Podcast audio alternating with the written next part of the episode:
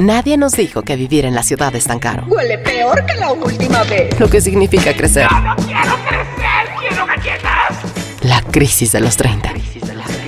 Que lo que somos hoy no es lo que pensábamos que íbamos a ser. Que nadie tiene la respuesta. Que la terapia es canasta básica. Canasta básica. Llega un momento en la vida en el que empiezas justo a apostar por tu estabilidad emocional. Dije, ahorita que ya soy adulto, ni madre. Entonces creo que creamos personajes. A mí me pasó en alguna etapa de mi vida. que- Nadie nos dijo. El podcast donde hablamos de lo que en serio nadie nos dijo sobre ser adultos. Estabas trabajando. Ah, sí, cierto. Trabajas mucho. Ah, sí, cierto. Con Nani, Nando y Javier. ¿Qué será? ¿Qué será? Nadie nos dijo. Ahora estoy experimentando una, una nueva sensación de, de esto que yo le llamo la maternidad perruna. que es eh, la, la como la guardería moderna, que son los parques. Ya ven que en los parques hay una zona que es como la zona sin correas, como el corralito, que es Ajá. donde puedes soltar al perro, donde se supone que es el único lugar en el que lo puedes soltar, pero bueno. Por lo la menos gente aquí en la Ciudad de México. En la Ciudad de México, Porque sí. en otros lugares casi no hay. Sí, aquí en la Ciudad de México. Casi todos los parques lo tienen. Son poquitos parques los que no lo tienen. Entonces, ese es el lugar favorito de, de Kiwi. Kiwi no tiene un lugar más favorito que el parque. Y además el de tu casa es bien grande. Es- El- Tiene una zona para perros así gigantesca, gigantesca. Y entonces, pues ahí vamos, ¿no? La Kiwi y yo al parque casi todos los días en la mañana, más o menos a la misma hora. Y entonces, pues te empiezas a encontrar casi siempre pues a la misma gente, ¿no? Que trae a los mismos perros. Entonces empiezas a apre- a aprender los nombres de los perros, ¿no? Que si la avellana, que si Nina, que si Nox, que si Lima, La que si avellana. Palmera, así, ¿no? Y entonces te empiezas a aprender los nombres de, de los perros y empiezas pues a reconocer a la gente, ¿no? Y a ver quién se lleva bien con Kiwi. y a ver quién se lleva bien con tu hijo, ¿no? Así de cuál es el amiguito de tu hijo y así. Y entonces después pues empiezas pues a saludar a la gente porque pues te estás viendo con las mismas personas todos los días y empiezas, ay, de que, ay, buenos días, ¿no? Y de que si, no sé, un día... ¿No traes bolsita? Sí, sí, sí, sí, ¿no traías una bolsita? O de que Kiwi va y se roba el agua de, del otro perro y así ahí voy yo de Kiwi, no, no te preocupes, aquí yo le doy, tómale Kiwi, no sé qué, ¿no? Y, y que si un día vomita, al día siguiente te llegas y te dicen como, ya no vomitó Kiwi. No, ya no, estuvo ¿Cómo bien, pasó la ¿no? noche? También Sí, sí, aplican sí. el, oye, qué buena bolsa. Que, oye, está bien padre ese platito, así, ¿no? y entonces pues te empiezas a hacer como, pues sí, empiezas a hacer como una amistad con la gente que está ahí en el parque y estamos, pues al final estamos todos así parados viendo cómo juegan los perros. Entonces, Cómo no- se cansan, claro. Pues sí, entonces es como ir a platicar con la gente en lo que pues tu perro, tu perra está ahí echando despapalle y está haciendo amiguitos y pues ya sabes, ¿no? Que empieza de, no, ¿qué crees?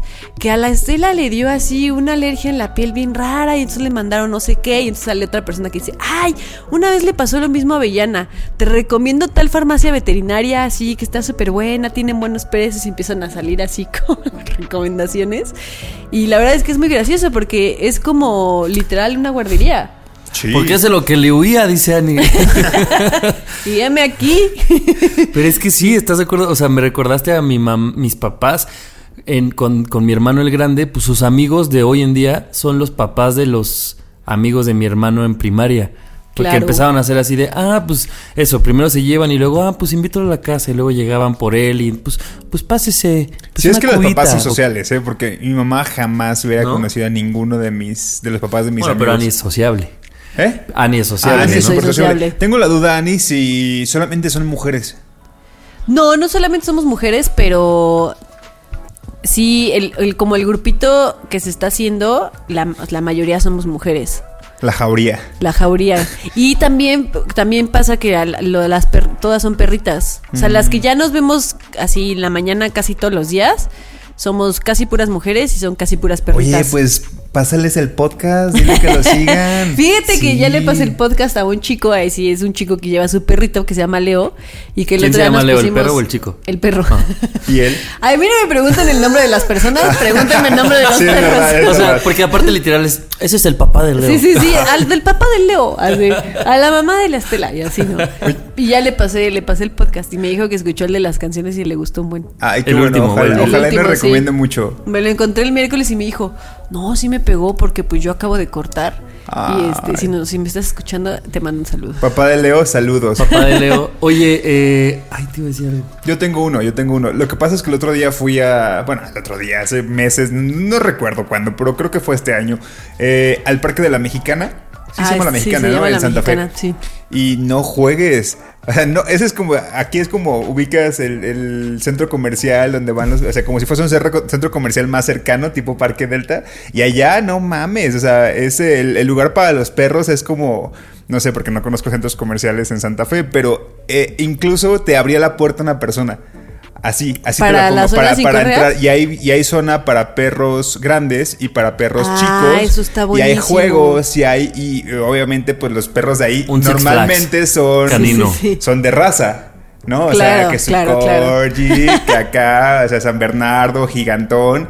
Y dije, órale, hasta en los parques, como para soltar a tus perros, perros ahí. hay razas. Sí, claro, Hasta en los perros completamente. hay razas. Oye, Cáncer, yo quiero que cuando suceda, si es que suceda, nos lo cuentes aquí, que digas, ¿qué creen? Ya me eché una, unas chelas con, las, con la mamá Ay, de Estela. bien padre. Está- porque siento que esa es como la evolución, así de, bueno, ya, está, ya somos este, compañeritas del, del La, la- parque. la primera es que hagan un grupo de WhatsApp. Claro, Ah, claro, así que nos pongamos de acuerdo así de vámonos el fin de semana así a la Jusco a llevar a las perras. es verdad, Pásame tu. WhatsApp. En lo que juegan, así nosotros con la chela. Y luego ya rentan una casa pet friendly en Malinalco y se van todas. Estaría Y- increíble. Es que estaría bien divertido ver esa evolución, la verdad. Sí, y estoy seguro que en unos que le echas cuatro podcasts más, ya Ani creó el grupo. Así con Ya. ligue. ¿Cómo? con ligue. La verdad es que está muy gracioso el fenómeno. O sea, digo, obviamente apenas yo le voy entrando a esto porque apenas Kiwi está empezando a ir al parque, pero está muy gracioso. Y se ve que hay personas que ya se conocen desde hace un buen. Y es bien gracioso porque de repente así llega cualquier perro y es como, ay, mira, ya llegó el Max. y llega el Max así corriendo así a saludarte. Y la mamá del Max, que nadie sabe cómo se Oye, llama. me pregunto si entre ustedes hay eh, más bolitas. Por ejemplo, de que tal vez entre ustedes se llevan bien, pero luego hay la dueña o el dueño del perro que a todos muerde, que no deja de ladrar y que todos y que se juntan para hablar de sí, esa sí, persona. Sí, sí, sí. Hay una, les voy a contar una historia. Hay una perrita, Este una border podcast, es, collie. este podcast es de crianza, ¿eh, amigos? Hay una, una perrita border collie que la verdad es que el dueño no mucho la controla y como los border collie son como para como para arrear Pastorero Como- o como pastar- ¿no? pa- ajá. Entonces tienen, tienen este, este instinto de que cuando se están persiguiendo, les muerden, la- muerden las Las patas. patitas, sí. Entonces les empieza a morder las patas a- y ladran mucho. Y entonces ella, esta, esta border collie, ladra un montón y muerde un buen las patas. Entonces lo que eso provoca es que altera a, todos los, a todas las demás perritas. Entonces si están jugando y están ahí medio empujándose y revolcándose tranquilo, ella llega y les empieza a morder las patas y empieza a ladrar un buen. Y entonces todas, todos empiezan a alterar y entonces acaban, no peleándose, pero ya en un juego más rudo de que alguna acaba chillando o así, porque la perra como que las altera Claro. a todas. A Kiwi la altera un montón, por cierto. Hoy la tuve que castigar porque andaba muy apañadora con un perrito. Le toca también sus castigos cuando anda muy apañadora con los perritos. Ni modo. Hay que, hay que po- ponerla Hay que en- educar. hay que educarla. Hay que educar. Oigan, Hay que pues educarla. salud por nuestros hijos. Salud caninos. por los perrunos. por, nuestros- y salud. por nuestra Por vida la- de adulto así. Por la guardería moderna. Por la guardería moderna. ¿Listos para empezar? Listísimos. Yo me- soy me el acabé papá el de... mezcal en el intro, amigos. Yo soy el papá de villano. Te- Sírvete uno en lo que arrancamos. No, tranqui, me voy a tomar agua mineral porque si no, hoy grabamos dos para que no esté al rato de- desvariando. Oigan, pues muchas gracias por escucharnos. Eh, yo soy Nando. Yo soy Ani. Yo soy Javi. Bienvenidos. Hi, I'm Daniel, founder of Pretty Litter. Did you know cats tend to hide symptoms of sickness and pain? I learned this the hard way after losing my cat, Gingy. So I created Pretty Litter, a health monitoring litter that helps detect early signs of illness by changing colors, saving you money and potentially your cat's life. Pretty Litter is veterinarian developed, and it's the easiest way to keep tabs on your fur baby's health right at home. Go to prettylitter.com and use code ACAST for 20% off your first order and a free cat toy. Terms and conditions apply. See site for details. Villano, ven. Que nadie te juzgue por crearle un Instagram a tu perrito. Ven, villanito. Nadie nos dijo. Villano. No sé si en algún momento les ha pasado como pensar que la persona que está a su alrededor, llámese su pareja, su familia, tal vez su familia puede ser más, más común, o sus amigos, les juzgan por no seguir algo que ustedes tendrían que seguir.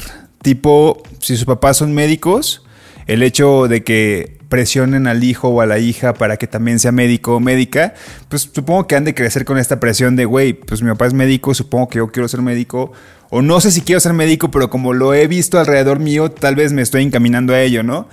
Y justo mi tema viene, no recuerdo exactamente por qué lo guardé, pero para esas personas que de repente eh, tienen que decir, lo siento por querer algo diferente. ¿no? O sea, por querer algo que quizá la familia te lo quiere imponer, por de repente decirle que no a un negocio familiar, o de repente irte de, de, la ciudad donde vives, ¿no? A mí me pasó, en menor medida, pero me pasó. Y entre líneas, de repente siento que sin darse cuenta a veces mi mamá o mi familia como que no cuestionan, pero sí como, como que hacen algún comentario de que yo estoy lejos, ¿no? De Colima y el hecho de que pues fui el único de mis hermanos que decidió salirse de, la ciudad, ¿no? Y, para mí ha sido muy benéfico, ¿no? Pero justo les quiero preguntar si a ustedes les ha, les ha pasado así de que se sientan presionados por lo que digan alrededor las personas de que tenían que seguir un camino y ustedes dijeron, perdón, pero es que, es que este camino no. O sea, no quiero esto y voy a tomar la opción B. ¿Les ha pasado? Creo que no, la verdad. Si te soy muy sincera, creo que no me ha pasado. Pues a mí, o sea, al decir que eres bisexual es, todo. No, pero. eso. Más o menos como la, parte en la, en la que quieren. ¿O no te estoy cachando? No, como la parte, por ejemplo, tu papá, nunca te sentiste presionado de que tu papá tiene una, una, un negocio. Ah, ya. Cuando, sí, cuando quise ser freelance. Creo que eso ya se los había dicho, pero pues un poco es. Ellos vienen acostumbrados a que lo seguro es un contrato, ¿no? Una empresa, lo que ya habíamos dicho en algunos episodios. Y sí, cuando yo quise ser freelance fue de aguas, piénsalo, estás en, un, en una buena empresa multi transnacional, ¿qué tal esa palabra?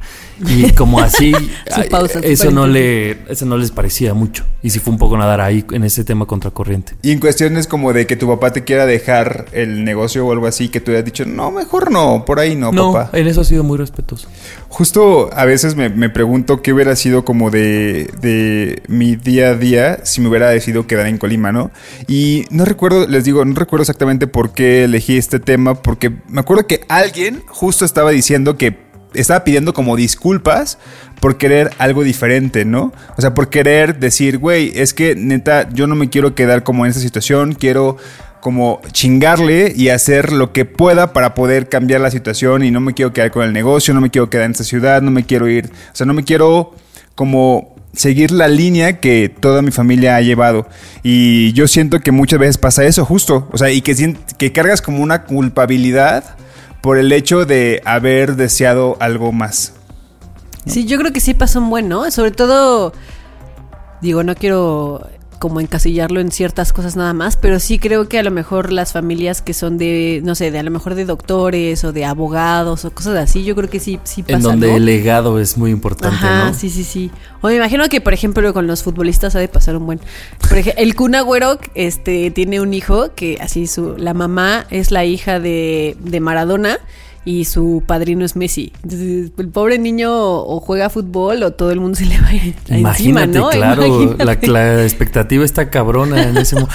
¿Ubicas esta, esta, esta foto que subió hace poquito quién? Julio César Chávez?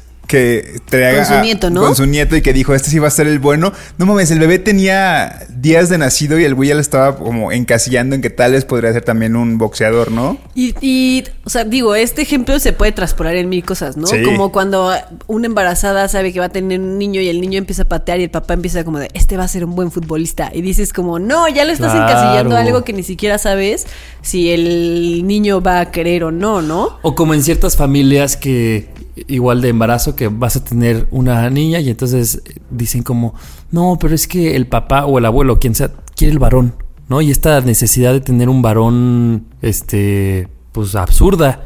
Y entonces que luego dicen, no, pues vamos a buscar a ver si ahora sí viene el varón. Y es como también un poco a veces la carga de alguien más que te lo está pidiendo, ¿no? Y que, y que ves que ni siquiera, o sea, el hecho de que salen, se tienen tres hijos para ver si sale el varón y las tres son niñas.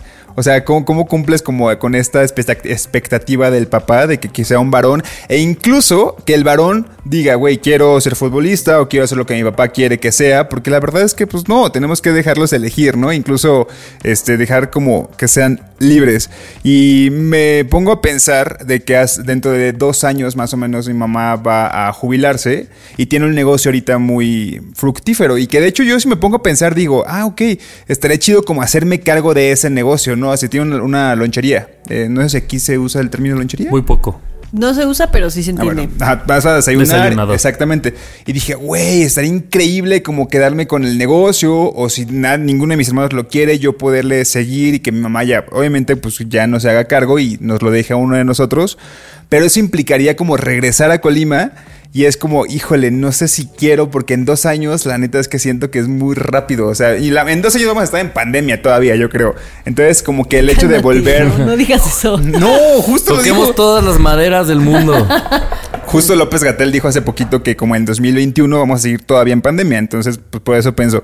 Entonces digo, güey, me gustaría muchísimo como quedarme y hacer crecer más ese negocio, pero también implica como el que yo cambie mi estilo de vida, ¿no? Y siento que muchas personas de repente justo les pasa eso. O sea, el hecho de que tienen algo asegurado en casa y no quieren quedarse ahí. No quieren quedarse ahí, tienen que salir, tienen que incluso pelearse. No, no creo que pase con mi mamá. Yo creo que si en algún punto nadie se lo quiere quedar, el negocio ahí fue y ya. Dio lo que dio, dio lo que dio. Pero me gustaría que la gente justo nos dijera si se, se han sentido presionados por esto. O sea, porque les impongan una profesión o les impongan un pequeño negocito, pequeño, mediano, grande, y que se los tengan que quedar por ser los hijos, ¿no? Y yo creo que a veces pasa aunque ni te lo, te lo impongan, ¿no? Como que a mí a lo mejor en, en alguna época me pasó con los negocios de mi papá, que a mí nunca me quiso imponer nada a mi papá, pero pensar como, no, es que fue tanto trabajo de mi papá.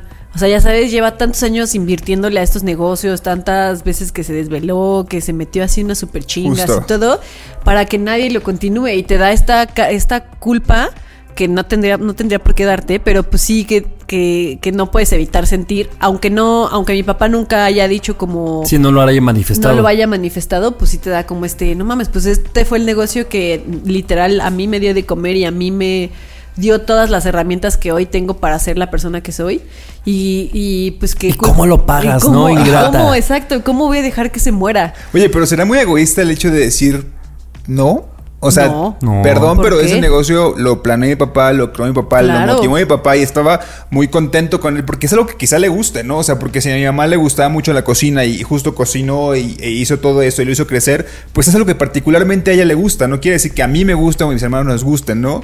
Entonces siento que, sí, es justo esa pregunta, si seremos muy egoístas al decir que no a un negocio familiar. Yo pienso que no.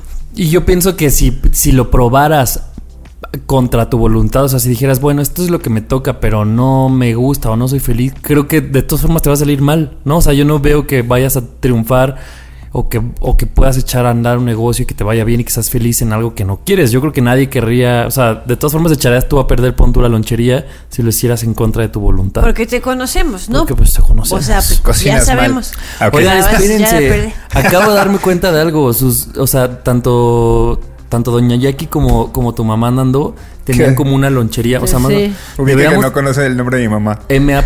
Teresa. Ah, perro. Deberíamos hacer un reality show así de platillos. Güey, luego le va a competir y luego dices que yo soy el, el competitivo. No, claro que no, Javier. Claro Que que ya no. cuando esté la competencia vas a hacer trampa para que tu mamá gane.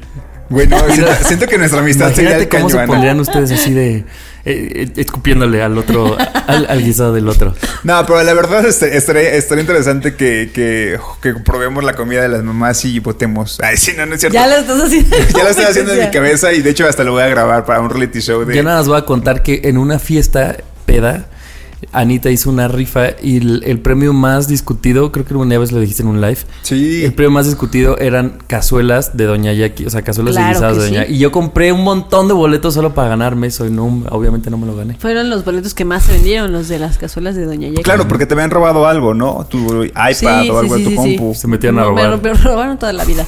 Pero no hablemos de eso. Ay, ya, ya, El ya. punto era lo culinario, Nando. No, y el punto es, y ya, ya casi casi para ir cerrando, es que la gente que está escuchando no se sienta presionada. un- sí, sí, digo, en, mi, en nuestro punto de vista, por justo quedarse en un lugar que le están imponiendo desde, desde mucho tiempo Y- antes, ¿no? Y como dice Ana, también a lo mejor pensar cuando no es impuesto por el otro, pero a- a- sí hacer un análisis de, o esto no me lo estoy cuestionando porque creo que es lo que toca.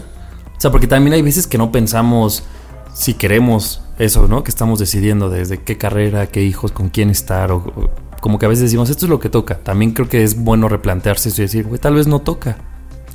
Y si lo hacen, o sea, al final si, si alguien decide, pues sí, seguir con el negocio familiar a pesar de que no sea exactamente lo que quiere, pues también creo que es algo muy valioso y, y si eso quieren hacer, pues también se Exacto. puede, ¿no? Y que llega un punto en el que se lo cuestionen. O sea, que justo no den por hecho que como han crecido siendo, y volvemos al ejemplo, ¿no?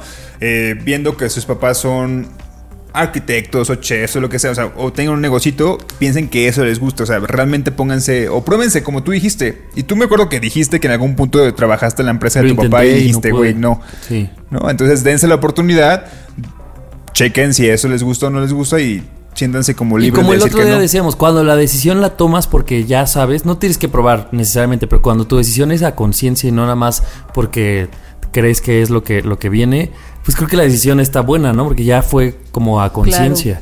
Y creo que sí es bien importante a veces detenernos a pensarlo porque es bien fácil aprenderle las cosas a nuestros papás. Yo, por ejemplo, puedo poner este de ejemplo, valga la redundancia, que cuando yo tenía, no sé, 15 años tal vez, entre 13, 15, 17 años, Hace como cinco. hace como un aquí a la vuelta de la esquina.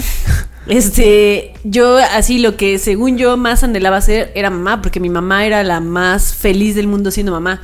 Y eso era algo que yo le aprendí a mi mamá, como la felicidad está en ser mamá. Porque ella era feliz, así. Porque ella era feliz. Y yo decía que yo quería ser una madre joven. Imagínate eso. No Pues mames, ahora no lo con la güey. Imagínate eso. No, bueno, pero ya no soy una madre joven. Ya tengo 30 años. Yo Aunque- decía, neta, mira, sí, a los aunque te 25 embaraces ya voy a mañana, tener ya no hijos. Wow, eso sí de verdad me sorprende. A los Te lo 25 juro. tú O sea, pensabas yo, que yo tener pensaba así que te- tener, o sea, que quería ser una mamá así súper joven, súper, súper joven. ¿Y, qué hoy, pasó? pues, o sea, fue, hubo un momento de choque de... Pues sí, hubo un momento de, en el que me di cuenta que pues, yo tenía que pensar por mí misma y no, y no pensar que la felicidad estaba en donde mi mamá la encontró, sino encontrar mi propia felicidad.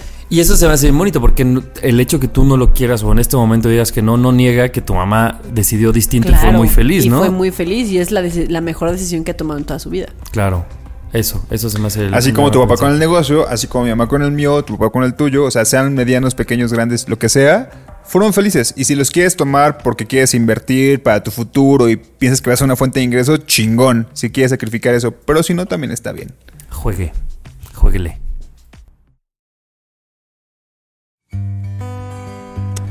Mientras más crezco, más me suenan las rodillas. Nadie nos dijo. Este tema, ustedes saben que yo anoto todos los temas, ¿no? En, un- en, mi, en mi blog de notas. Y este, Un día te lo vamos a robar y te vamos a robar todos Sí, los sí, temas. sí, sí. luego ni yo, ni yo entiendo, o sea, no sé lo que escribí, tengo que ya cada vez ser más descriptivo. Pero bueno, tenía un tema que surgió porque un día yo me di cuenta que tenía una relación muy tóxica con mi banco y dije, la solución... Tú, o sea, te diste cuenta y todos que te seguimos en Twitter también nos hemos dado cuenta. Exacto, porque entonces yo eres... Exacto. ¿Cómo te das cuenta que alguien es tóxico? Pues porque ahí de- de- tiraba mi odio en Twitter y en pláticas y en lo que sea. Y entonces yo anoté y dije, nadie nos dijo me va a ayudar a que cuando hable de esto es porque ya salí de ese hoyo. O sea, no quiero llegar y decir... ¿Ya saliste de ese hoyo? Sí. ¿Ya te ayudamos? No, pero espérense, o sea, cada que grabábamos yo abría mi blog de temas y yo ahí lo veía, así, relación. Y yo decía, todavía no puedo hablar porque sigo ahí, o sea, sigo, pues, seguimos juntos, ¿no? Y entonces me sentía muy mal porque pasaban las semanas, los meses, este tema lo apunté desde hace meses, hasta que un día dije, ya, güey, no le puedes fallar a nadie, nos dijo, y se los juro, fue por ahí, nos dijo que dije, voy a, a gastar Es que da mucha flojera mis ir a mañanas, hacer esas eso. cosas, ¿no? O sea, y dije, voy a gastar todo un lunes, porque aparte dije, ¿qué más lunes puede ser que estar todo el día metido en un banco, no? Y entonces ya fui y se los juro, yo decía, estoy aquí porque quiero ya poder hablar de esto, nadie nos dijo, y entonces todo iba bien. Pero para esto, pues como buena relación tóxica, te das cuenta que es complicado terminarla, porque entonces es, tienes que firmar esto y traer tal papel y liquidar, y luego tienes que ir a la sucursal en donde sacaste esto, imagínense yo. Siento en que realmente se estaba divorciando. Sí, pues era en Cotlán Casi, Izcalli. O sea, era una cosa así, unos trámites que luego dices, ay, no, mejor me quedo aquí. Yo decía que no, que quiero hablar de esto, nadie nos dijo. Entonces, pues fue una semana en la que gasté mucho, invertí mi tiempo y luego yo dije, bueno, tengo que buscar mi nueva pareja, ¿no? O sea, ¿con quién voy a estar? Entonces ya medio vi qué banco me convenía y así. Y yo hasta ahí dije, ya, o sea, eh, mi tema va a ser que me liberé de, Ya la- salí de esta marca. Ajá. No, amigos. Me da mucha risa que no dice la marca, pues no la digas. No la voy a decir, pero del- de un banco, el Fuerte de México. ¿Cómo se llama? No, de hecho, ese no es. tonto. no es como No, se ese llama? no es. Ya confundo los Ya, no, eslogans. no, no lo digas, no bueno, lo digas. y entonces, eh, ya, estaba en el, el otro paso y dije, bueno, ahora voy a ir al nuevo banco, uno que me dijeron que era muy bueno, muy moderno y así. Y entonces ya, voy formado y la chica de la entrada me pidió un papel que era un comprobante de domicilio, que honestamente es algo obvio que te lo piden para abrir una cuenta, o sea, como que ella tenía la razón, ahora lo reconozco. Y yo me puse, porque yo no lo llevaba, y me puse fúrico y empecé a explotar así, pobre chica, o sea, me puse muy, no, no, no fui grosero ni nada, pero así una cara y yo, es que no es posible. Y todo mi odio que yo traía con el banco anterior se lo empecé a dar a esta morra. Como después de una relación Como tóxica, de una vas y se la tiras a la Y lo nueva peor, lo, persona. culpa, lo peor que ha de haber sido la morra que te dice, ¿qué trámite viene a hacer? Sí, el que está haciendo el que te Ah. pica para darte tu turno. Ella, ¿no? con ella fue, o sea, no- yo no Ay, pude pobre. ni entrar, güey, porque ella me dijo, pues para entrar, o sea, y también me dijo, ¿para qué entras si no vas a poder A ver, sacarlo?" pero eso sí, sí es una... O sea, entiendo que lo del, lo del comprobante a domicilio tiene, tiene un- un- una lógica, pero se me hace estúpido que te lo quieran pedir eh, impreso o, o que... O sea, aquí en la Ciudad de México, ¿cómo voy a comprobar yo que vivo en algún lugar si nada está a mi nombre? No tiene que estar a tu nombre. No, no tiene que estar tu nombre. Ah, bueno. Pero tiene que ser impreso. Ahora, en Impreso, pandemia busco ¿ves? una papelería abierta y ese es otro Pero otro pues tienes problema. los recibos de luz, tienes Sí. los recibos de no, agua. Sí tiene, sí tiene que tener por lo menos un, No. un apellido. Eso, No, y me no, pasó te juro no, porque AT&T si, tú no, le si tú rentas un departamento, o sea, tú solo tienes que comprobar que ahí vives. Sí, exacto. ya.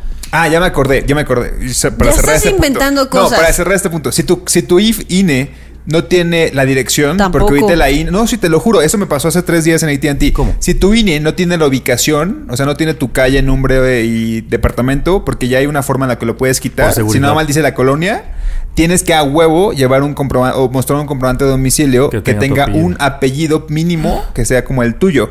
Pero a mí me lo valieron eh, uno de Colima, entonces digamos que se resolvió. Y ya, solamente, ya, cierro paréntesis. Bueno, entonces me enojé con la chica, pero. Y, y yo, pues luego me regresé con mi coraje a, a la casa por el comprobante de domicilio. Y como que justo venía cruzando eh, el parque y se los juro, como que se me iluminó algo y entendí que en realidad yo lo que. O sea, yo estaba muy enojado con los bancos en general, ¿no? Y mi actitud estaba pésima. Y entonces yo era el güey que ya. Yo dije, si yo sigo así, el banco que me pongan enfrente lo voy a odiar mañana. Porque ya, sí, claro, en cuanto. Estoy claro. predispuesto, güey. O sea, la morra solo me pidió un comprobante de domicilio que cuando lo analizo era lógico. Que en cualquier banco te lo van a en pedir. cualquier banco. Y yo, no es posible, ustedes son unos... in-". Así, o sea, mal. Y entonces yo dije, Javier, el del pedo eres tú. Probablemente lo- los bancos tengan muchos problemas, yo no estoy diciendo que no. Pero justo me di cuenta que mi toxicidad, yo pensaba que era con mi banco y me di cuenta que yo les tenía mala fe a todos. Y dije, güey, tengo de dos. O no usar ningún banco porque los odio y podía ser válido, pero no puedo. O sea, yo necesito de ellos, ¿no? Y de que me presten dinero y de que de hacer... Entonces dije, o si ya me di cuenta que quiero estar con un banco porque lo necesito yo, pues tengo que cambiar mi actitud. Porque si no, pues cualquier banco lo voy a odiar y voy a tener estos, voy a seguir tuiteando, pero solo voy a cambiar el arroba. Y dije, qué tóxico soy, cuánta gente. Obviamente, todo esto yo hacía analogías de, de cuando tenemos relaciones tóxicas con personas, ¿no? Pero yo decía, güey, claro, o sea, tiene toda la lógica. Te emputas con una persona porque te trató o porque la relación fue mala y la siguiente andas así como cohete, ¿no? Luego, luego como que te erizas a la, a la mínima provocación, mandas a la ver. Y dije, hay veces que a lo mejor estamos enojados con las personas, así en general, ¿no? Con los hombres, con las mujeres, yo con los bancos, Con la vida. con la vida y decías, güey, si esa actitud no la cambiamos, sé que, sé que está muy, muy, muy chaira, o sea, muy utópico, bueno, no sé, pero sí tienes que un poco replantearte y decir, a ver, güey, la verdad no se le está mamando a pedirme un comprobante. A mí se me olvidó, es pedo tuyo, no te emputes con ellos. Claro. A mí, a mí, por ejemplo, me pasaba cuando iba, iba y yo venía del hermoso Edomex. Edomex, de nuestra hermana república de Cuautitlán Izcalli, acá a la gran ciudad. Que A el la tráfico. Gran A la ciudad de las oportunidades. Y, con el tráfico, o sea, a ver, era todos los días echarte mínimo casi dos horas este, de tráfico por viaje, de ida y de vuelta. Y, y la verdad es que cuando ves a esa gente que es toda histérica en el tráfico, creo que es un poco imposible no, no llegar a esos puntos. Yo me acuerdo que hubo un momento en el que yo era esa persona, de aventarle el coche a todo el mundo, de mentarle la madre a todo el mundo, de estar de malas, de. Porque, pues sí, si estás dos horas diarias en la mañana y dos horas diarias en la tarde cuando regresas en el tráfico y están pues, los- la gente que te avienta el coche y los microbuseros y qué sé yo, pues te empiezas a contagiar de esta energía Claro. negativa, ¿no? Claro. Hasta que justo llegó un momento en el que dije, a ver, me- voy a seguir siendo esta persona porque lo voy a tener que seguir siendo porque, Porque voy a- puedes no voy a salir del Edomex, pero tú decides que quieres Claro, salir. y ahí voy a estar, ¿no? Ya estaba yo estudiando una carrera, ya estaba yo trabajando y ni modo de decir, pues no voy, ¿no? Tenía Claro. que, que ir este, en el tráfico. Entonces está en, en mí decidir, voy a ser esa persona horrible que le va mentando la madre a todo el mundo o, o no. Y me la voy a tomar con calma y entonces me puse a hacer este, listas de reproducciones con música que me gustaba porque también ya odiaba el radio, entonces le iba yo cambiando al radio así de, radio es una porquería, nunca pasa nada, es Cállate, un asco, Toño no sé Esquinca". qué. Y así, bueno, pues hazte una lista de reproducción, escucha música que te guste, hazte, o sea, busca la manera de no hacer este el, el- el momento lo más horrible Claro. que se pueda, ¿no? No sé, yo siento que todos tenemos un límite, ¿no? Y que el tuyo, Javier, fue que tu banco anterior te desesperó y que tenías como este, pues todo, toda esta energía acumulada negativa, que es la, la misma que Annie está viviendo o vivía cuando, cuando pasaba horas en el tráfico.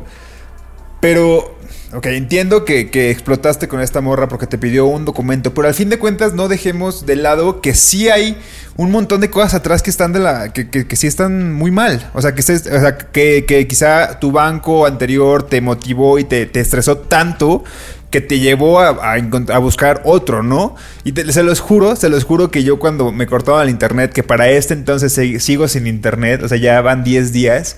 Yo estaba súper positivo e estás- incluso mi tú evolución estás de... tóxico. Güey, yo estoy veo. tóxico ahorita con el internet, o sea, con Axtel. Así, así Axtel contigo. O sea, el punto es que estoy tóxico con, con ellos porque la verdad es que eh, comencé muy, muy, muy zen y comencé muy en paz. Y dije, güey, voy a, voy a entender que estamos en pandemia, que no ha de ver casi técnico, yo qué sé. Pero el hecho de que no me resuelvan sí llega a un punto en el que te acumula y que es quizá necesario que explotemos, ¿no? Porque si no explotamos vamos a estar como, vamos a explotar quizá con las personas equivocadas o vamos a explotar haciendo otras cosas o vamos a explotar en un lugar que no queremos. Vamos a hacer una lady algo, un lord Exactamente, nos van a grabar y vamos, vamos a acabar en internet. Pero el punto es, o sea, una de las, y, y- y no yéndome a una analogía de nada, esto de los bancos, con la persona que te tienes que quejar es Profeco, ¿no? O sea, es, digamos, que si no cumplen con el servicio que te están ofreciendo o lo hacen mal, te puedes quejar con Profeco. El otro día de verdad llegué a, bueno, más bien, era un chat en Profeco que me dijeron, tienes que esperar 18 turnos por chat. Y dije, bueno, pues estoy en la oficina esperando porque no tengo internet, puedo esperar. Cuando llegó mi turno, la línea se activó, saludé a la persona y después, ¡pum!, me sacó. Y de repente otra vez 27 turnos para poder otra vez quejarme con el de Profeco, para quejarme de Axel, ¿sabes? Y es como, güey, ¿quién te resuelve? O sea, el punto es que yo entiendo que sí digas, güey, exploté y no, no tengo que pasar eso, pero vienes de, de- de una historial de cosas negativas, o sea, no podemos obviar pero, eso. por ejemplo, em, o sea, me hizo mucho sentido la historia de Annie del tráfico porque, güey, es como... Probablemente tú estás harto de todos los días de tu vida hacer dos horas de ida y dos horas de regreso, que es algo muy común que nos pasaba, ¿no? Cuando vivíamos en el Odomex.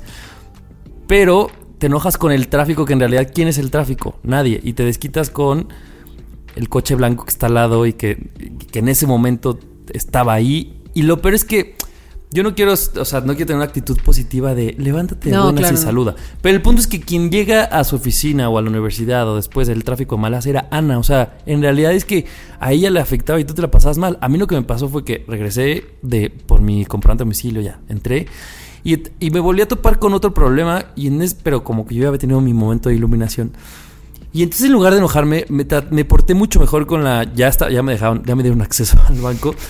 y la chica de cuentas necesitaba imprimir unas cosas. Y le dije, es que no manches, no hay papelería. Y me dijo, "Mm, no debería hacer esto, pero mándamelo un correo y yo ahorita voy y lo imprimo.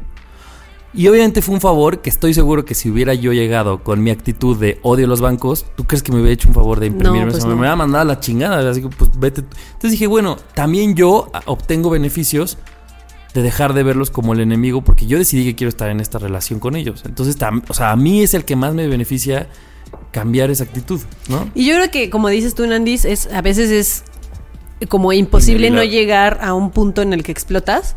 Eso es normal y creo que en muchas ocasiones hasta es sano de sacar este lo que tienes, pero creo que un poco el punto de a lo que iba Javi es ya llegaste a ese punto y ya explotaste.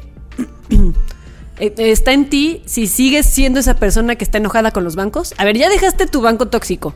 Ya, te saliste de tal banco que te hizo la vida imposible los últimos cinco años y ahora te vas a ir a meter a otro banco. Ese banco también va a tener sus cosas. Sí, claro. Y con ese No banco, también te vas a enojar. Pero si llegas desde el principio con esta actitud de odio a los bancos y malditos y cada vez que algo te pase te vas a enojar y vas a estar de amargado y vas a Y ser vas un a tóxico, tuitear como yo.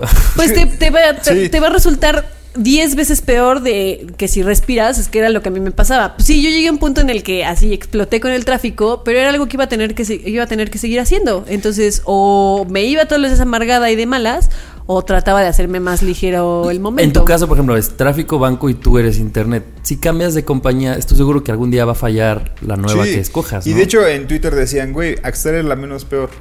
Y Sí. es como, ok, bueno, pues ya, ¿qué hago? Me espero. O sea, el punto es, sí llega un punto en el que tenemos que explotar. Y la verdad es que cuando no explotamos y nos pasan cosas como la del comprobante, reflexionas poquito y cierras los ojos y una parte de ti sabes que, güey, eh, como tú, Javier, es evidente que ocupaba un comprobante de domicilio, ¿no? O es evidente que esto va a pasar, pero te da un coraje porque pues en tu histeria no lo viste. Sí. ¿no? Pero como, esa es la parte valiosa, el que te des cuenta que, que fue un momento en el que explotaste, en vez de aferrarte a él, a este pinche banco también es una, una porquería porque me pidieron. Aunque en tu, aunque en el fondo de tu cabeza sepas que tenían toda la razón, pero estés así prensado de tu toxicidad y de tu enojo y decir como no lo suelto porque odio a todos los bancos y listo. Y saben que ahora estoy con, una, con un pensamiento que dije yo también. El nuevo banco, aunque me lo recomendaban mucho, sé que probablemente algún día tener tendré un problema. claro. Pero dije, bueno, yo ya decidí probar. Borrón y cuenta nueva. probar unos nuevos brazos. Y dije, bueno, prefiero ver cómo, cómo son estos nuevos brazos y ya pude romper mi... Porque yo, yo des- sí descubrí que yo había roto ahí. Sea, yo ya los odiaba a ellos. Dije, bueno, pues me voy con otro.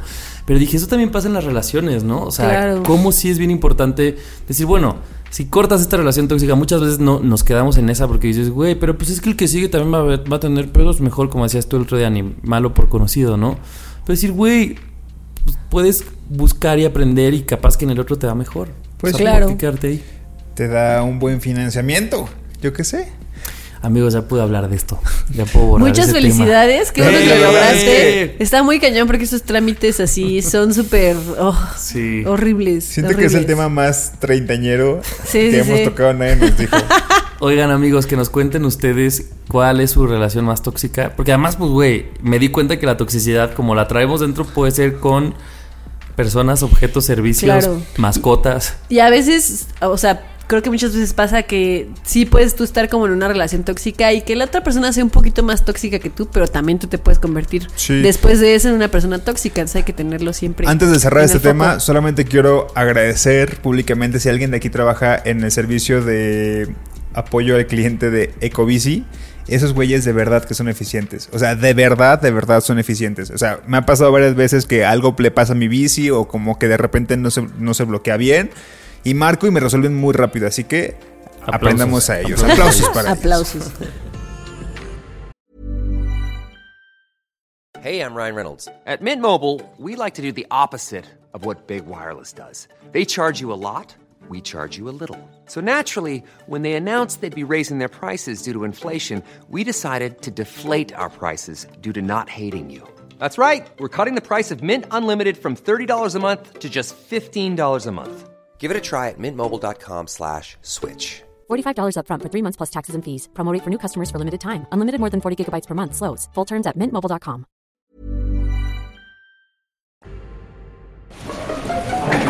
¿Cómo? ¿Que si soy fiel? Ah, mi, mi fiel. Nadie nos dijo. En una de mis múltiples idas a la guardería moderna, este, empecé a platicar con el, con el papá de Leo, que se llama Ricardo, él sí sé cómo se llama.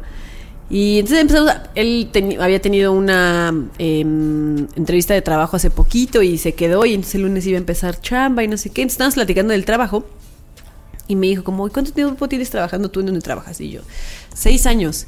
Me dijo, no mames, cero millennial. Y le dije, ya sé, la verdad es que, pues sí, verdad, o sea, como que no es tan común que... Un sexenio, un, un millennial no te lo aguanta. Exactamente, como que pues no es tan común. Entonces le dije, la verdad es que en, en gran parte, o sea, hay, hay como dos factores muy importantes, ¿no? Uno, que me he mudado de oficina tres veces.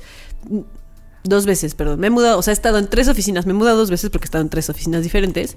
Entonces eso hace que pues tu rutina cambie, que tu contexto un poco cambie, este, los lugares a los que vas a comer, como tu ruta hacia dónde vas y de dónde vienes, y así hace que cambie un poco tu panorama. Y creo que la más importante es que tengo un jefe que es muy buena onda. O sea, tengo un, un Un muy buen jefe. jefe. Entonces nos pusimos a platicar de la importancia que tiene tener un buen jefe. Porque puedes, puedes tener el trabajo de tus sueños, así el más chingón, pero si tienes un jefe que te hace la vida de cuadritos, te arruina por completo el trabajo. O sea, yo hubo una época que trabajé en una, en una de las televisoras este, Más México importantes más de este importantes país. de este país. Y trabajaba justo en la parte de deportes y me tocó trabajar cuando fueron las Olimpiadas de Londres del 2012 y esto, estaba yo en la cabina y viendo los, este, las competencias en vivo. Vi a México ganar la medalla de oro en fútbol varonil. Qué sé yo, la verdad es que pues Para era un gran un para mí era un gran trabajo. Pero los jefes eran, y ahí sí en general, por el tipo de empresa, los jefes eran, o sea, te trataban con la punta del pie, de pendejo no te bajaban. Era la típica empresa de, pues si no te parece, lárgate porque detrás de ti hay cuatro mil personas formadas y no, no sea como que no nos haces falta si no quieres estar aquí. Y, y pues sí, la verdad es que me arruinaron un... No me lo arruinaron porque la pasé bien, pero estuve un corto tiempo y yo sé que no hubiera dudado mucho más porque pues, sí te hacen la vida imposible y Claro. sí te pueden arruinar algo que te gusta mucho. Un mal jefe te lo puede arruinar 100%. Y te desgasta, ¿no? Y Emocionalmente. te desgasta todo, así emocionalmente, hasta físicamente también ya ni te dan ganas de ir. O sea, la verdad es que sí te puede arruinar una chamba chida. Justo hablaba con una amiga que se dedica a recursos humanos, y entonces me decía que eh, estaba en reclutamiento, ¿no? Y me decía que hay como unos estudios que decían que cuando, no me acuerdo el porcentaje, pero se los juro, era arriba del 80% de cuando alguien deserta de un trabajo, pues siempre es, o sea, en la mayoría de los casos es por un ambiente laboral y de ese ambiente laboral la mayoría es por el jefe, ¿no? Muy pocos es como por sus compañeros o por subordinados, así. Pero dice, güey, puede que te guste lo que hagas, puede que estés aprendiendo, puede que lo que sea, pero si llega un jefe mamón, o bueno, mamón entre muchos otros adjetivos, dice, la gente se va. Entonces dice, güey, para mí lo importante no es contratar a alguien, sino cómo hago que ese alguien se quede mucho tiempo, porque pues contratar, como dices tú, Ani, pues había un buen de gente que está buscando chamba. El punto es, ¿qué haces para retener a alguien, en tu caso, por ejemplo, que es un chingo para un millennial, seis años, feliz? 100% tienes que tener un ambiente sano, ¿no? Y Claro. qué difícil Claro. es. Y, y que tiene que haber en las empresas una especie como de retroalimentación de que cuando el jefe no es el dueño, porque a veces pasa que los jefes son los dueños, eh, tu jefe directo es el dueño, pero cuando no es así, de verdad las empresas tienen que haber, tienen que voltear a ver cómo o qué piensan la gente que es como los subordinados de esta persona. Claro, Los porque al fin de este cuentas, pedo. si el pedo es como que esto no funciona y te- que, que terminas cambiando un chingo del personal y tu personal rota un chingo, en vez de estar viendo el personal de por qué falla, pues voltea a ver a la gente, a la gente que lo está liderando, ¿no? Porque Claro. la neta es que se nos pide una cosa aquí, se nos dicen bloquee los números, bloquea el teléfono. ese fue mi Se celular. le madre Se le va de madre. aquí. No, pero la verdad es que sí creo que es muy básico, sobre todo cuando los jefes no son los dueños, que sí se les evalúe y que la gente sí voltee a ver esa, ese tipo de evaluaciones, ¿no? O sea, el hecho de decir, güey, pues es una primera alerta, ¿no? Si lo estás haciendo mal, cambia. Y si no, pues tal vez es el jefe el que está mal y bye. O sea, o si existe esa posibilidad, porque sí creo que es moti- o sea, de verdad puede ser una un dolor de cabeza que ames su trabajo, pero que tu jefe te caiga muy mal. Ah, que sea- no, que te caiga muy mal, porque te pueden caer mal, pero el chiste es que sean muy malos, o sea, contigo, sean con malos la jefes. gente. Ajá. Y, por ejemplo, yo nunca he sido jefe de nadie, ¿no? Pero también creo que, pues, conforme creces, eventualmente, pues, a lo mejor creces en tus chambas y en algún momento nos tocará ser, o tocará ser jefe de alguien. Pero, ¿qué creen ustedes, o por ejemplo, tú, Ani, o sea, ¿en qué crees que radique que tu jefe sea un buen jefe? Porque creo que también hay, hay jefes o hay gente, pues, que dices, güey, la verdad es que hace muy, buen, muy bien su chamba, pero eres un, mal, un muy mal jefe. O sea, como que no es tanto lo que sepas hacer o cómo lo hagas, sino otro pedo, ¿no? O sea, yo creo que a lo, o por lo que yo aprecio mucho a mi jefe, son, entre muchas cosas, es que hay, hay buena comunicación entre nosotros. Entonces, si un día yo la cago en el trabajo, que todos la vamos a cagar en algún momento, pues es capaz de decirme, Ani, ven, ven a la oficina, oye, a ver, ¿qué pasó con esto? Me dijiste que lo ibas a tener tal fecha, o me dijiste que ibas a hacer tal cosa y no lo hiciste, qué sé yo, la regaste, ¿qué está sucediendo? En vez de... O sea, que te pregunten qué está sucediendo, porque también puede ser que no estés haciendo bien tu chamba porque tienes un problema personal. A ver, no somos máquinas, ¿no? Claro, Al final, claro. todos tenemos errores y todos pasamos por momentos difíciles que, que hacen que, que no estés enfocado al 100% en tu trabajo, ¿no? Entonces, para empezar, que alguien te pregunte y que te diga qué está sucediendo, es, Claro. es un primer paso para decir, ok, aquí Hay hay, un- aquí hay una apertura, no es una comunicación de una vía nada más, de la cagaste, ven a mi oficina, te super regaño y, Y me vale y eres, eres un inútil y vete. Es un, a ver qué está sucediendo y vamos a trabajar para hacer las cosas mejores entre los dos, porque al final es un equipo, tu jefe, tú eres el equipo de tu jefe, ¿no? O sea, creo que así es como te deberían de, de tratar, como pues tú eres un equipo y no una máquina que tiene que hacer las cosas perfectamente. Y puede ser que la persona sea la más capaz en su puesto, como decía Javier, de que pues, sea una, una persona muy chingona, pero creo que el hecho de cómo, cómo esta persona interactúa con, con, con los empleados es muy básica y habla mucho de la educación que tuvo esta persona, ¿no? O sea, que el hecho que sea consciente, que el hecho que no te regañe delante de los... O sea, yo de verdad, no, qué bueno que no he corrido con esas... O sea, que, que no he tenido mala suerte de que te regañen delante de los demás. O sea, siento que algo así tan básico, eh, o sea, es que es algo muy básico. O sea, que es algo como de, güey, por educación no le vas a decir a una persona que estás molesto, lo vas a regañar delante de otra. Vas a ir a decirle, Y sobre "Oye, todo ven". los jefes que explotan así muy, muy cabrón, grosero, ¿no? güey. O sea, y son cuestión como incluso hasta de modales. O sea, de gente que te grita, de gente que, que parece que, justo que parece que son robots. Y es como, güey, no es así. En la televisora en la que yo les contaba que, pla- que le platiqué, que trabajé, este, eso hacían. O sea, eh, éramos parte de la producción de un programa que terminaba a las 10, 11 de la noche. No me acuerdo si era a 10 o a las 11 de la noche. Y siempre que algo salía mal en el programa, o sea, teníamos que quedarnos hasta que terminara el programa. Y si algo salía mal, sabíamos que teníamos que salir hacia el pasillo de las oficinas a hacer una junta así todos y llegaba así la jefa a gritonearle a la persona que la había cagado enfrente de todos. Así de... No. Y grito, gritonizas de eres un pendejo, ¿qué te pasa, pinche inútil? Así, literal así.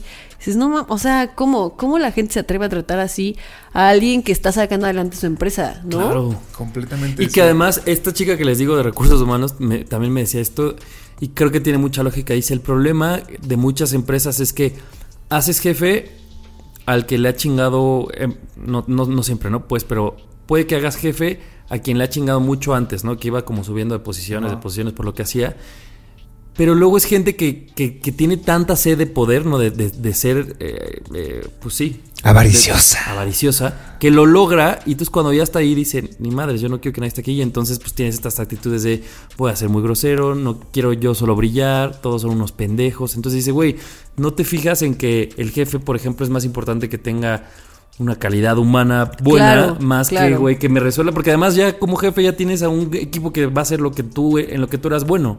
En realidad es que, ¿para qué me sirve que seas muy bueno en una máquina, en una No, tienes que computadora? saber delegar, tienes que saber que li- liderar, Claro. tienes que saber- Exacto. Claro. Y, y- y a veces no nos damos cuenta de que hay, hay como gente que de verdad estudia y su trabajo es que el ambiente interno de una empresa embone bien, ¿no? Y a veces digo, güey, qué aburrido se me hace la comunicación interna, o la comunicación organizacional.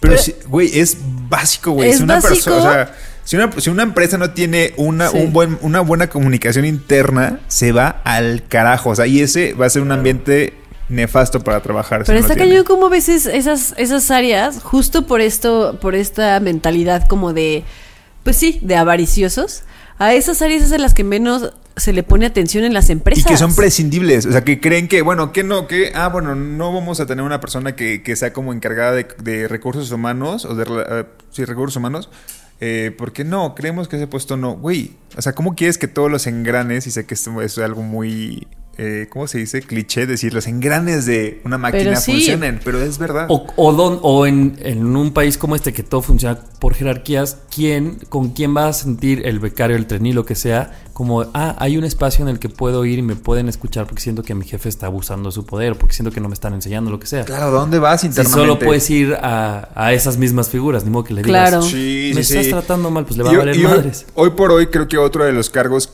que la neta es que no muchas empresas tienen, pero que deberían de hacer es justo un psicólogo laboral. Y creo que, que- eso está, está bien chido. O sea, que hay personas que justo se encargan de, de preguntar a la gente que trabaja ahí cómo está. O de investigar si algo te pasa en casa para saber si está influyendo en tu trabajo, ¿no? Y creo que también es súper básico. Me acuerdo cuando fui el año pasado a- al Mundial en Francia y, y llegué con una amiga que se llama María a París y ella justo estaba em, como de em, licencia, este, no estaba trabajando y me decía, es que aquí en París hay una licencia por depresión. Órale. Entonces, si, si tú estás deprimido porque tú en tu trabajo te tratan mal, porque ya no, así, porque ya no das una, puedes ir como a, como a una consulta o así y te dan tres meses de licencia por depresión. Y yo decía, Que está o cabrón. sea, imagínate que eso pudiera ser, pues una, que- a ver, vamos, yo creo que hay momentos de la vida en las que sí necesitas que, la, o sea, a ver, adultez, dame una pausa, por favor, Claro. porque la estoy pasando muy mal, porque, no sé, alguna tragedia, un algo, pues sí necesitas un respiro. Imagínate que tuviéramos Sí, eso aquí. como un permiso. Y, y hace rato, fuera, fuera del aire, lo decía yo de, güey, necesitamos que la gente que trabaja en cosas digitales, como aquí, bueno, Ani y yo trabajamos en, en- en empresas digitales, consideren que el hecho de no tener internet es una limitante cabrona.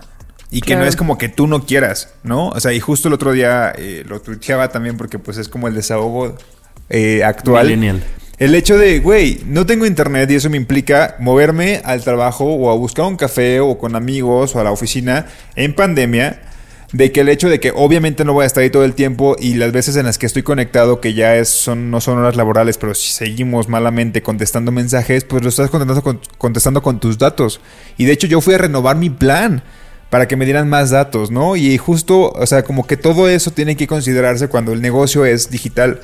O sea, el hecho de no tener internet te está limitando. Y por eso yo creo que así como esta chica María, que tiene un- una persona que le dice, güey, estoy mal, ahorita no puedo trabajar porque me siento mal, también el internet tendría que ser como algo Y así. Más que el internet o la depresión, creo que el foco está en lo más importante de las empresas son sus empleados, ¿no? Entonces, si entendiéramos eso, dirías, güey, ah, pues este, no sé, se me ocurre, ay, te vas a mudar, te vamos a dar dos días de mudanza porque, güey, qué putiza cuando te mudas y entonces luego nada más tienes los fines de semana, pero luego en un edificio no te dejan hacer mudanza en domingo. O sea, Claro. como que hay un Sí, montón de cosas que, que en este país... De ser, de pues, ser no puedes. empáticos, de ser conscientes. Incluso ir a hacer trámites que, que tienes que ir a hacer al seguro. O sea, El ir a hacer El trámites. banco. El banco. O sea, hay trámites que necesitas hacer, que necesitas hacer para tu día a día y, y que no tienes tiempo, ¿no? Y Claro. tienes que usar tus días de vacaciones, que de por sí las- los días de vacaciones que tenemos en este país Seis al son año, nada, son absolutamente nada. Y entonces tienes que ocupar tus días de vacaciones porque tienes que ir a hacer el trámite del IMSS. La gente Y mete dices, un día "No de vacaciones mames". para ir al IMSS, güey. Y O que es normalizado. Y lo peor es que está normalizado. Claro, o sea, que nadie se lo cuestiona. claro, O sea, que incluso planeas tus vacaciones para mudarte. O planeas tus vacaciones para atenderte. O planeas o pides días de descanso para poder ir al doctor. Si te vas a operar los como- ojos, y pues voy a meter unos días de vacaciones. Pues qué, qué, qué, qué chido. O sea, yo también tengo jefes chidos. O sea, qué eh, privilegio pareciera La que verdad es en que sí, es que es un triste. privilegio. Qué triste que sea un privilegio. Exactamente, qué triste. Y caray, pasamos más tiempo en el trabajo que en casa cuando somos adultos, que creo que sí tendríamos que tendremos que las empresas ponerle atención a, a los buenos jefes. Sí.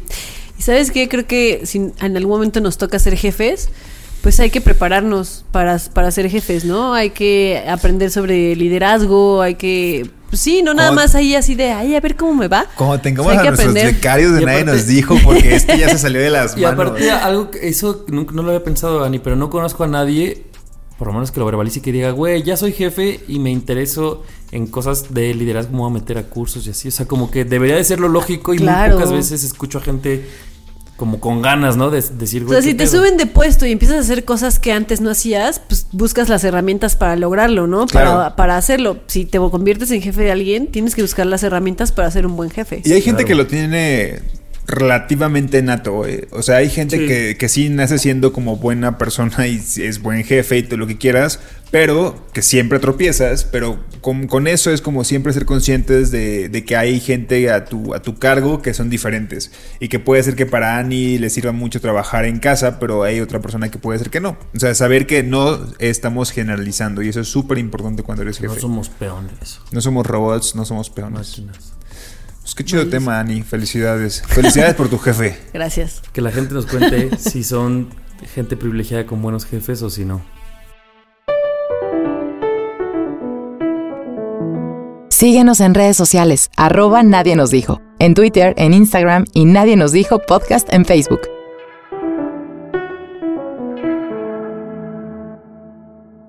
Nadie nos dijo que no estamos obligados a seguir el sueño de nuestros padres. Nadie nos dijo que podemos elegir algo distinto a lo que creemos que nos toca. Nadie nos dijo que no vamos a encontrar la felicidad donde los demás la encontraron. Tenemos que buscarla nosotros mismos. Nadie nos dijo que todos tenemos una relación tóxica con un servicio. Vaya. Nadie nos dijo que podemos tener relaciones tóxicas incluso con objetos o servicios. Copiona. Nadie nos dijo que nosotros también somos los tóxicos. Pum. Ouch. Nadie nos dijo la importancia de tener y ser un buen jefe. Nadie nos dijo lo importante que es tener un buen jefe para que nuestra permanencia en un trabajo exista. ¿Qué te Maestra, pasa, ma- copeón? maestra, maestra, Javier me está copiando. Ah, cuánta creatividad. Nadie nos dijo que cuando nos toque ser jefes tenemos que buscar hacerlo mejor. ¿Ustedes qué opinan, amigos? Oye. ya que Javier me copió, pues yo le Ana, copio. Ana hoy se fue de Bien filósofa. ¿eh? De Ricardo Arjona. Güey, la verdad es que yo siento, o sea, fuera de, de broma, que, que Ana es la más sabia de los tres. Pero O sea, me siento- soy la más grande. pero es que- Bueno, no Tienes se llevan liderazgo, 11 además. días, no, Ya sé. 14 días ustedes tampoco. Son 14 días. Mira, tú, cuando nosotros estábamos en tu Ponte lugar, vergas. pensábamos como tú, Nando, pero lo único que, te- que tienes es algo inexperiencia. Ya estarás de este lado. Me falta callo. Te falta, falta callo. callo, exactamente. Colmillo, colmillo. Me falta colmillo. Oigan, pues que nos platiquen este, sobre sus jefes, sobre los negocios de sus papás, sobre. ¿Qué más? Sobre Sus relaciones tóxicas sus relaciones con servicios. tóxicas con los servicios. Este, para, para conocerles Y más. sobre esto que decías de cuando has querido ser algo distinto de lo que crees que te toca. Eso también está bien. Sí, caray, capaz que a alguien de verdad ahorita le cae el 20 y dice, güey, yo soy arquitecto porque mi papá lo es, ni me gusta. Y entonces hay que conectarlo con el tema que decías, que no es demasiado tarde a esta edad para volver a empezar. Si estás llegando, si aquí te dio de putazos de tema, regrésate al pasado para Si que lo ustedes entiendas. creen que los temas los elegimos así nada más, güey. Ah, están bien jamás, pensados. güey. O sea, neta, escuchen el una uno, planeación. El 1 de la Como el 1, libro de más el Rayuela, 1 de la luego- 2, más el 1 de la 3 están conectados. Y luego te vamos a decir, si empezaste en este, de aquí te vas al 4 de la 1 y así. Estaría increíble que alguien se dedicara como a hacer una línea del tiempo como Evelyn. de... De así tu, En tu, tu. este, en el Este tema te 2015, manda este. Y este tema te manda este. justo ese. Aquí vivía- Este tema acá. Ajá, no, pero no, yo, me imagino más bien eso. como una línea del tiempo tipo Annie y Javier se pusieron pedos en el 2008, mientras Nando estaba en el 2008 haciendo esto, mientras, ¿sabes? Así como... Ah, de las historias que vamos contando que vayan haciendo una línea Ah, del tiempo no, pero lo que vidas. decía Ani creo era más bien de, si escuchaste este tema, de aquí salta, o sea, no sigas el que sigue, sino regrésate a este, o Ah, adelántate a este, chido. solo escucha la tercera parte de este. Exacto. Si el tema 2 de tal episodio te hizo sentido, vete al tema tal de tal episodio y entonces es una ¿Qué continuación. es Dark? Eso va a ser en nuestro libro. Ya tenemos planes con la Rus. Ah, no, no es cierto. ¿Qué es la Rus? La Rus Con no es un Penguin. diccionario. ¿Cómo se llama? ¿Eh? ¿Cómo se llama otra editorial? Es que la verdad... yo no me- Alfaguara. Alfaguara. Estamos ya en pláticas con Alfaguara. y con Porrúa. Ah, No es cierto, Ay, ya. ya, borremos esto. No, no, no borremos. Ya vámonos, amigos. Este, muchas Ya, gracias por escucharnos. Ahí sí. A dormir. A mí. Yo Ah. soy Yani. ¿Qué Yo soy, decir? yo soy Nando. Que la pasen si no se embarazan. Adiós. ¿Tú quién eres? Javier. Adiós. Nadie nos dijo. El podcast donde hablamos de lo que en serio nadie nos dijo. Cada semana, nuevos temas de la adultez que deberían contarse. Con Ani, Nando y Javier. Nadie nos dijo. Planning for your next trip? Elevate your travel style with Quince. Quince has all the jet setting essentials you'll want for your next getaway, like European linen, premium luggage options, buttery soft Italian leather bags, and so much more. And is all priced at 50 to 80% less than similar brands. Plus, Quince only works with factories that use safe and ethical manufacturing practices. Pack your bags with high-quality essentials you'll be wearing for vacations to come with Quince. Go to quince.com/pack for free shipping and 365-day returns.